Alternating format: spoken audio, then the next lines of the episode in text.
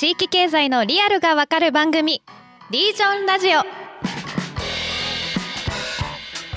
皆さんこんにちはパーソナリティの KSB 瀬戸内海放送アナウンサーの滝川夏樹ですナビゲーターを務める AI 代表理事の木下仁です。同じくニュースピックスリージョンの呉拓馬です。この番組は地域に根ざして新たなビジネスを生み出しているイノベーターの方々をゲストにお迎えして地域経済のリアルを学んでいきます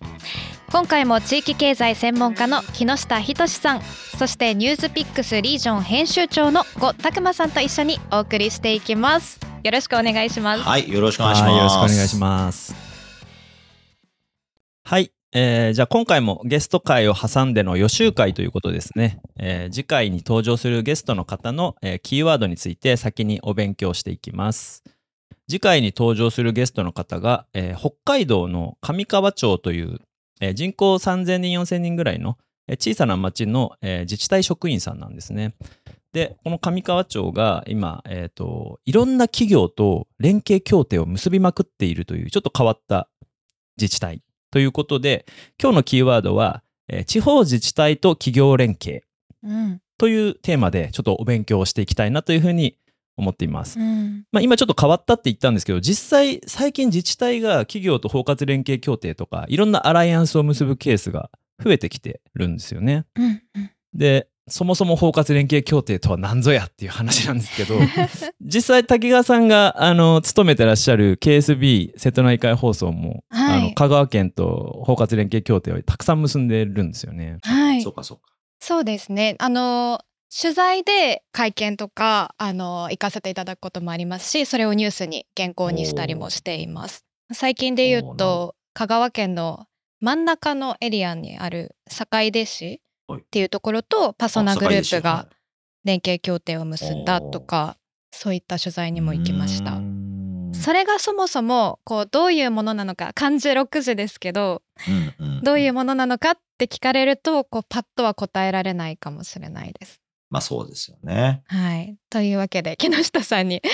教えていただきたいな。はい。まあ、うん包括的な連携をする協定なんですよね。いや言う通りでこれ何なのって言われてもですね、包括連携協定に関する法律とかがあるわけじゃないんで、これ何でもありっちゃ何でもありなんですよね。うんで、まあ、もともと、まあ、自治体と、まあ、あの、なんか地元の団体とか、いろんな企業とかがですね、なんか一緒になんかやりましょうって言った時に、うん手続き的に言うとですね、なんであそこの会社とやんだ？みたいな話なんですよ、議会とかで。うん。なので、あ、じゃあやっぱりちゃんとお互いになんか覚書きみたいなですね、お互い連携しますぐらいしか書いてないんですけど、なんか広く、例えばなんとか県の発展に資することについて、はい。協業しましょうに向けて検討しますって、まああんまり何も書いてないような感じなんですけど、それを交わしてると、あの団体とは包括連携協定を結んでいるのでうん、より踏み込んでこういう話を今度していくんですみたいなことが、まあ公に言いやすくなるんですよね。なので何にもないのにどっかとやるっていうのは結構難しいので、お互いに組織的に一応握りをしてですね、それでやっていこうというのはまあ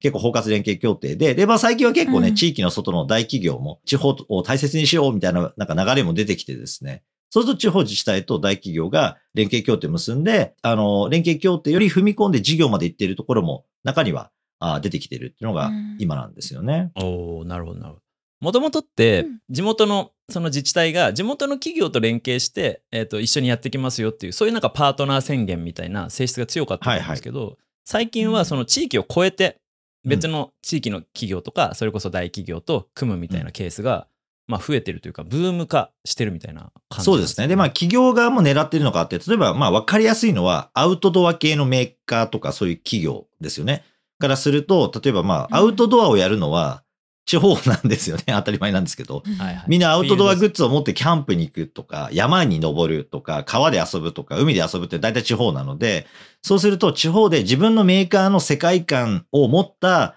例えばキャンプサイトをやりたいとかって思うとですね、どこの場所がいいんだとかってやっぱり田舎って不動産屋がなかったりもするので、よくわかんないんですよね。そうすると自治体と包括連携協定を結んで、えー役場としていろんな持っている財産とか、えーまあ地主にもですね、話が取りやすくなるということで、一緒にこうやって場所探しをして、で、まあその企業に投資してもらって、キャンプサイトを作っていっぱいのお客さんに来てもらおうみたいな動きにつながっていくみたいなのが、まあ大企業と地方の連携の分かりやすいケースだと思いますね。でもなんかあの自治体ってその企業と組むみたいなイメージってあんまりなかったというか、あまあそうですね。そういうことしていいのって思ってしまうんですけど、はいはい。まあ企業が稼ぐことをね自治体が支援するみたいな話にも、はい。そうそうそうそう。うん。あ、聞こえますね。あそう、だから一昔前では、やっぱ、なんかそんな、一市企業のですね、利益になるようなことに、あうん。の役所は協力できないとかって、まあ言ってるところはあるし、今でもそういう人はいるんですけど、うん。うん。まあ、ここまで切羽詰まってくるとですね、え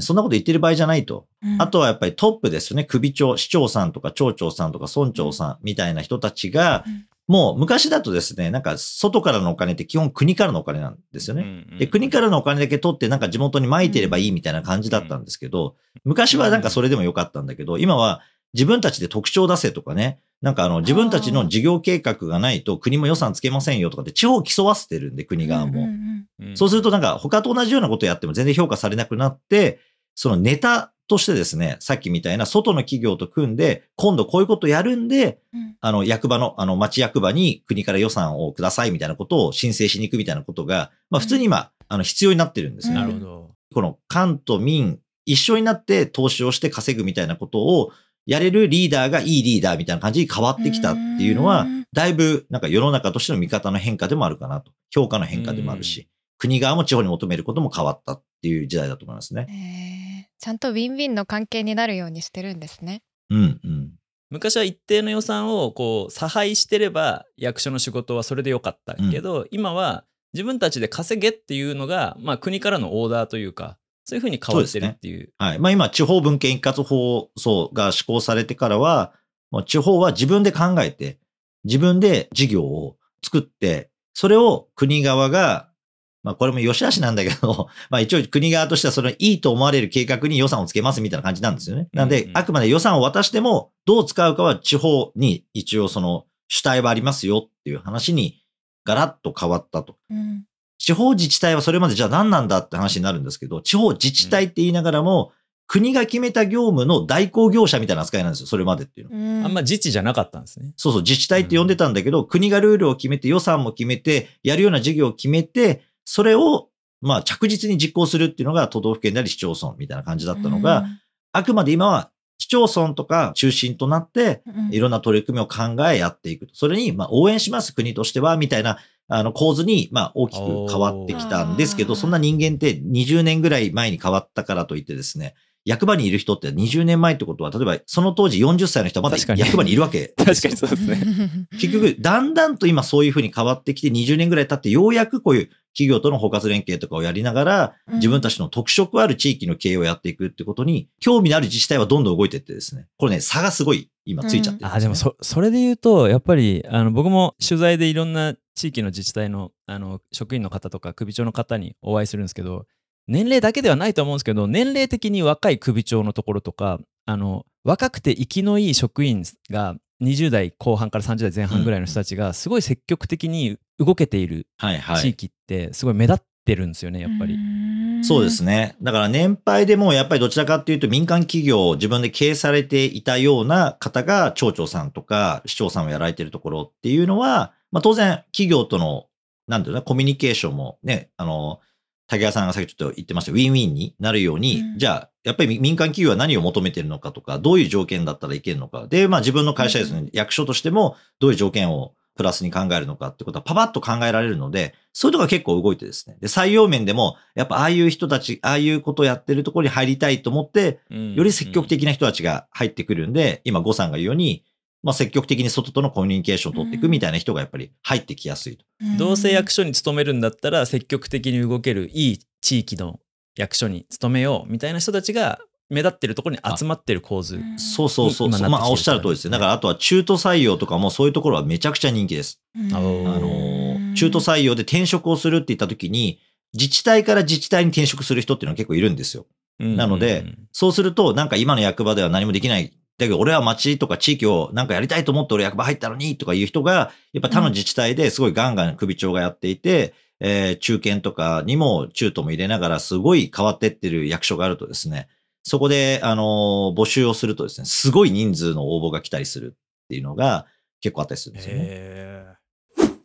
へ外に開いて、まあ、包括連携協定結んでいっている自治体の中でそのあここオリジナリティあるなって思われるところ木下さんだとどういうとこがありますか？ああ、まあ、それが次回のゲストに来る。あー そっか。そう、あの、その前振りですもんね。まあでもうん、各地域、今、例外、まあ、かなりのところはみんな包括連携はいろいろやったりはしてんですけど、ところによりさっきあの、やっぱり、あの、自然環境を生かしてるみたいなところは、かなりまあ直結してますよね。あの、要は誰もやらないと荒廃してもうそこを使わなくなっちゃうので、そうするともうそのまま朽ちて終わっちゃうっていうところを、まあ一応、担ってくれるっていう団体が、まあ地元外とはいえ出てきてくれるっていうのは、昔だとあんまり考えられない。うんあの話なんですけど、まあ最近はこういう包括連携から深掘りしていって、そういう関係値まで行くっていう自治体が増えてきたっていうのは面白いなと思いますね。それってこう実際にその地域課題とかっていうのは解決されてるんですか、いや、実際これはですね、ものによりますね。うんはい。やっぱり具体的なね、事業につながらないと、連携協定だけでは、まあま意味はないのかなと思いますよね。なんか結構それって、あのー本当2018年ぐらいから大企業のオープンイノベーションブームめっちゃあったじゃないですか。はい。都内とか首都圏にいろんな場所にそのオープンイノベーション拠点ができて、大企業同士、あと大企業かけるスタートアップで、はい。ここからなんかこう連携して新しいイノベーション作っていくんです。でも結構やっぱりそれって難しくて、あの、いオープンイノベーション協定を結ぶところで終わるみたいな。なんかそれと多分包括連携協定って、それの自治体かける企業版みたいなニュアンスもあるなとも思うんですけど、近いと思いますね。うんはい、ただなんか実際小さい自治体で首長がその民間の経済感覚というかビジネス感覚があるところだと割と事業まで実際行ってるなっていう印象もうん。あるんですよね。はい。でさっきちょっと滝川さんのあの放送局もあの県と協定結んでますよねみたいな話したんですけど、うんそれってあのすごい昔にその災害報道についての協定とか、うんあの結ばれたりとかしてるんですけどやっぱこういうのってあんまり事業云々とかっていうよりも本当に地域に必要なものをこううん提供す民間のパートナーに提供してもらうみたいなことだから、あーまあそういうのはね、そう。うん、災害情報はね、結構あのそう、そうもうインフラですからね。そうそう。それはでもね、結構全国でもみんなやってますよね。うんインターネットの企業とかも、あの、国とか自治体とかと、うんその、いわゆるアラートとかが出たものをインターネットのサービスにスムースにあの伝えるためには、いわば、まあ、簡単に言うと協定というか、やっぱり、情報に関する守秘義務とかも発生するから、うん。そういうものをお互いにちゃんと握って、その代わり民間企業を経た方が、今のテレビ局もそうですけど、多くの人に知らせられるっていうチャンネルをうん。持ってる会社、ね、政府が政府広報とかであってもあんまり伝わらないから、やっぱりあらゆるネットも、あの、テレビも、ラジオもとかっていうので、バッて出すためには、じゃあどういう情報のね、あの、出し方をすれば皆さん放送しやすいですかみたいなことをやっぱり国側も聞くっていうのは、まあ内閣の防災担当とかの部署といろんな企業が合同でやってたりっていうのはずっと続いてますよね。ああいうのはいい協定ですよねうん。だから事業じゃなくても。うんはいはい、正しく進むいい協定でやっぱり地域だけでできないことをちゃんと民間の適切なパートナーと組むっていうのは非常に合理的なことだなと思う。まあ悪い協定うんは大体あの社長がお前やれって言って、あの会社員の人がなんかやりたくないんだけど、なんかとりあえず包括連携協定結びますって段取りだけやって、記者会見やって終わりみたいな。こういうのが中にはあったりするから、結構ね、自治体によってはですね、困ってるとこもあるんですよ、結構。もあまりにもへ包括連携やりたいっていう問い合わせが来すぎちゃってて。で、じゃあやって何できますかねっていう、なんか目算もなくですね。で、下手するとちょっと怪しいがしまるわけですよね。だから結構、まあ自治体からすると用心するところもあってですね。なんかお墨付きを与えたみたいになりかねない話なんで、確かにね。まあ結構今包括連携は皆さんなんかちょっと第二次段階というか、何でも結べばいいっていうところから、あ、やっぱりなんかちゃんと今みたいな公共性があるとか、事業性があるとか、やっぱちゃんと見込めるもののを検討するために、まず包括連携っていう話だったらいいんだけど、なんだか先が見えないんですけど、とりあえず包括連携っていうのは、まあもう一巡したかなという感じもしますよね。うんなるほど。あのオープンイノベーションとかもそうなんですけどなんか最初っから事業にしようって出会うと結構関係性が結局尻つぼみみたいなこともうん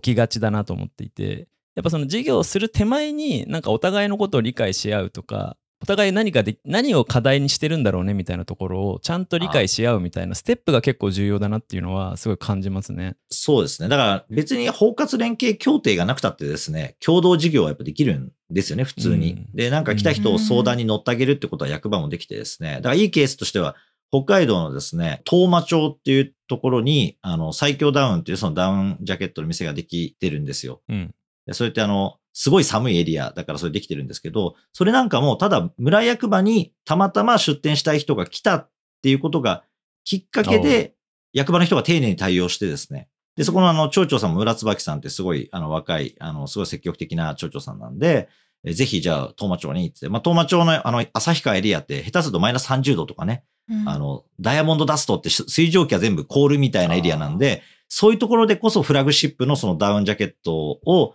あの、売る店を出したいみたいな話で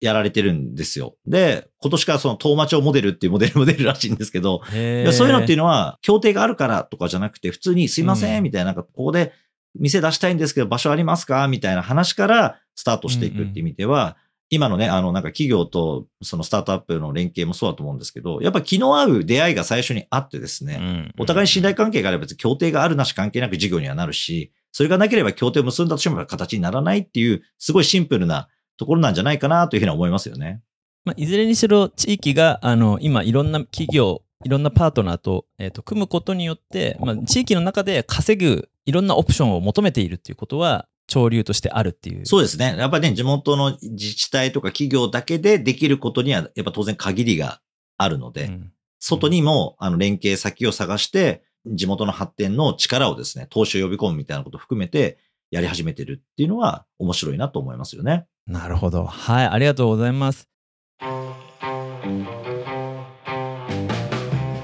それでは最後に皆さん、えー、と今日の予習の感想とかあと滝川さん次回のゲストに今日を踏まえてじゃあもっと突っ込んでこんなこと聞きたいみたいなのあれば、うん。ぜひ聞かせてください。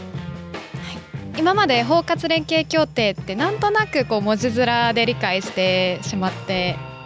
いったなんとなくの理解だったんですけど今回そのしっかりお話聞けて勉強になりました協定を結んだ先の取材に行くときにどちらから協定結んだんですかってこうどちらからアプローチしたんですかっていうふうに あの聞いたこともあるんですけどなんかそこ答えを曖昧にされることが多くって 木下さんのお話聞いてあの気の合う関係性がこう結んだからこそ、まあ、そこは曖昧にしておいているのかなっていうのは思いました。でなおかつその中身本当に必要なもの地域に必要なものっていうのはちゃんと将来的に考えてあの協定結ばれているかっていうのは報道陣としてもちょっと見ていきたいなっていうのが思いましたね。今後のゲストの方にはその独自性みたいなところを深掘って聞いていきたいなと思いました。あそうですね。まあ、包括連携協定は本当になんか、ウゴのタケノコのようにですね、この数年、わーっと増えてきたんですけど、まあ、いいケースも出てきてるし、まあ、なかなかね、進捗してないケースも出てきてるっていう意味では、まあ、本質的なものがね、ここから問われてくるのかなと思いますね。だからやっぱもう、まあ、言いましたけど、協定を結んでるかどうかっていうよりも、何やるかが重要ですからね、結局のところ。おそらく各地域でこれ聞いてる方もですね、この包括連携協定見ると思う見、見たり聞いたりすると思うんですけど、その時に、そこの狙いは何かっていうのをですね、ぐーっとあいろいろ調べてみるとですね、なんかあんまりねえなとかね、あ、これは面白いあの組み方だなとかっていうの出てくると思うので、ぜひそういう見方をしていただけるといいかなというふうに思います。はい。ということで次回ゲストと一緒にですね自治体と、えー企業が組むということについてさらに深掘っていければと思います。そうですね。本日はありがとうございました。はい、ありがとうございまし。た。